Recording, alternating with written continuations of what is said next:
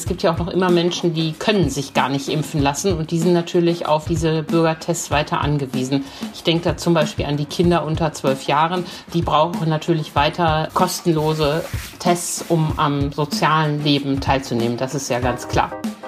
Es gibt in NRW immer weniger Schnelltestzentren. Das Geschäft lohnt sich einfach nicht mehr für viele Betreiber.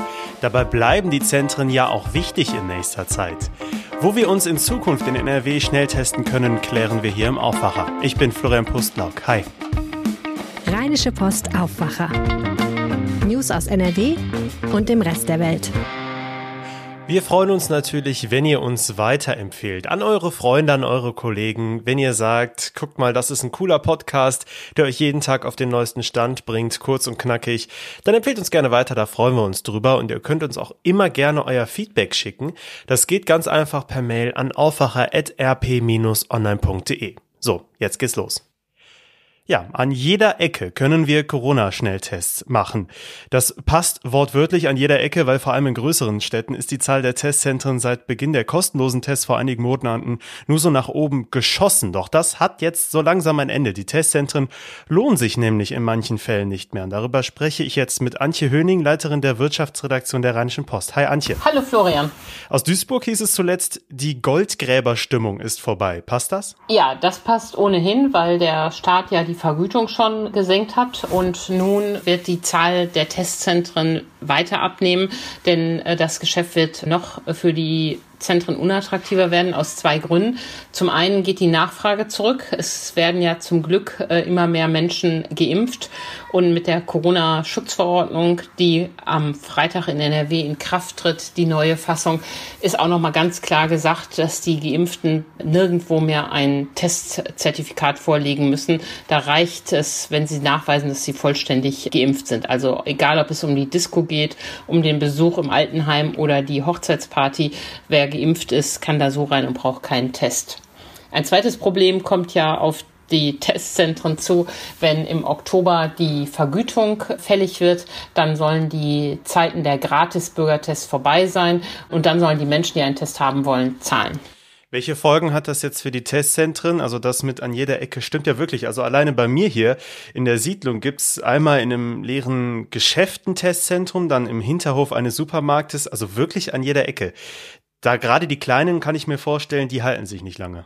Naja, ob das die Kleinen sind oder die Großen, es wird einfach die Nachfrage nach Corona-Schnelltest aus den genannten Gründen stark zurückgehen. Das ist schon jetzt an den Zahlen von NRW zu begucken. Wir haben schon rund 1000 Testzentren weniger, als wir im Mai hatten. Jetzt sind es gut 8000 und diese Zahl wird weiter runtergehen. Das finden nicht alle gut. Der Apothekerverband Nordrhein zum Beispiel sagt, es wäre viel zu früh, jetzt schon aufzuhören mit den Gratis-Bürgertests. Und in der Tat können wir die Testzentren noch nicht alle schließen. Denn es gibt ja auch noch immer Menschen, die können sich gar nicht impfen lassen. Und die sind natürlich auf diese Bürgertests weiter angewiesen. Ich denke da zum Beispiel an die Kinder unter zwölf Jahren, für die es ja noch nicht mal einen Impfstoff gibt. Und äh, die brauchen natürlich weiter kostenlose Tests, um am sozialen Leben teilzunehmen. Das ist ja ganz klar.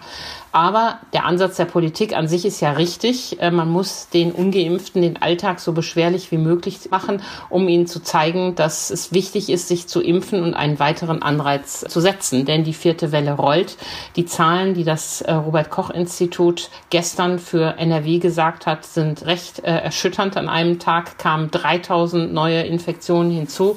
Und NRW ist ja nach Hamburg gerade das Land mit der höchsten Inzidenz. Wer hat denn konkret schon angekündigt, seine Testzentren einzustellen oder wer hat es schon durchgeführt? Ja, die Drogeriemarktkette DM hat angekündigt, dass sie ihre 200 eigenen Corona-Schnelltestzentren einstellen will und begründet das mit der sinkenden Nachfrage jetzt schon und der weiter sinkenden Nachfrage, wenn der Test erstmal kostenpflichtig wird.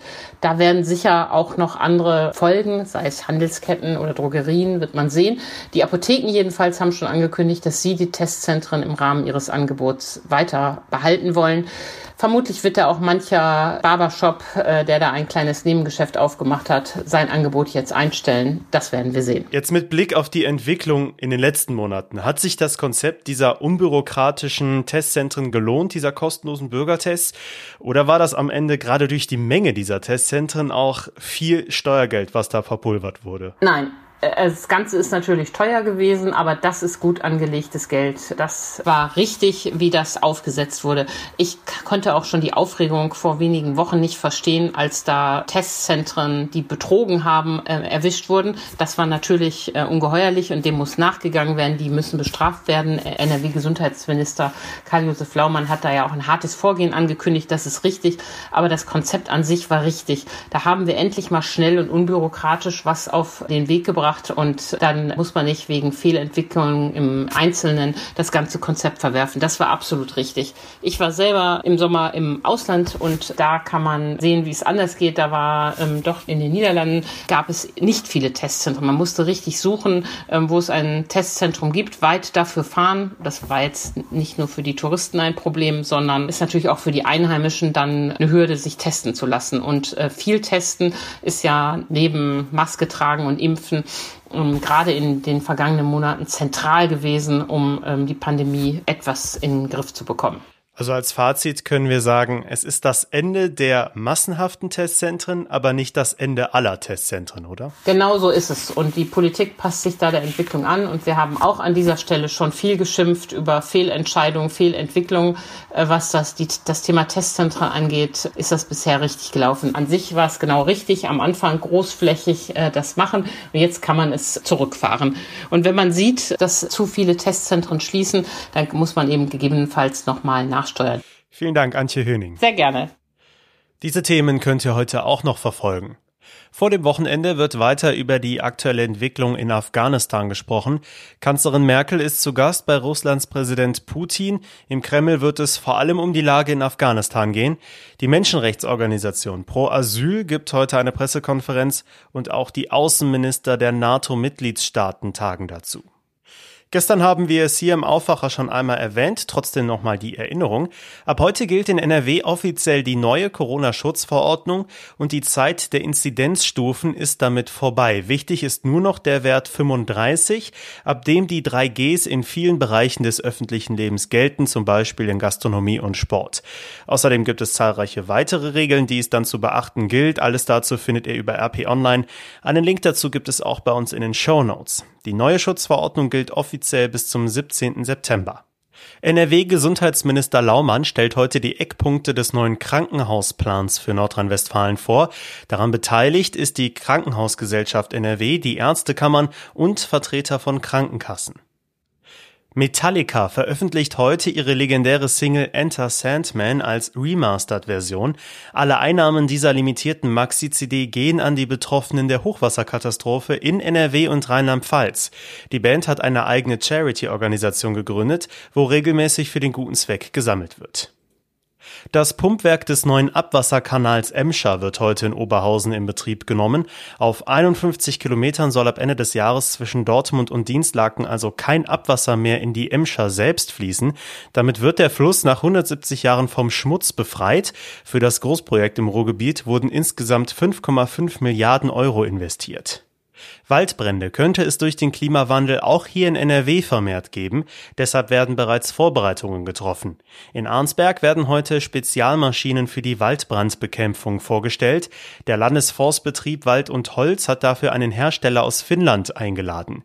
Die Maschinen sollen auch auf unwegsamen Gelände in Wäldern Brände eigenständig löschen können.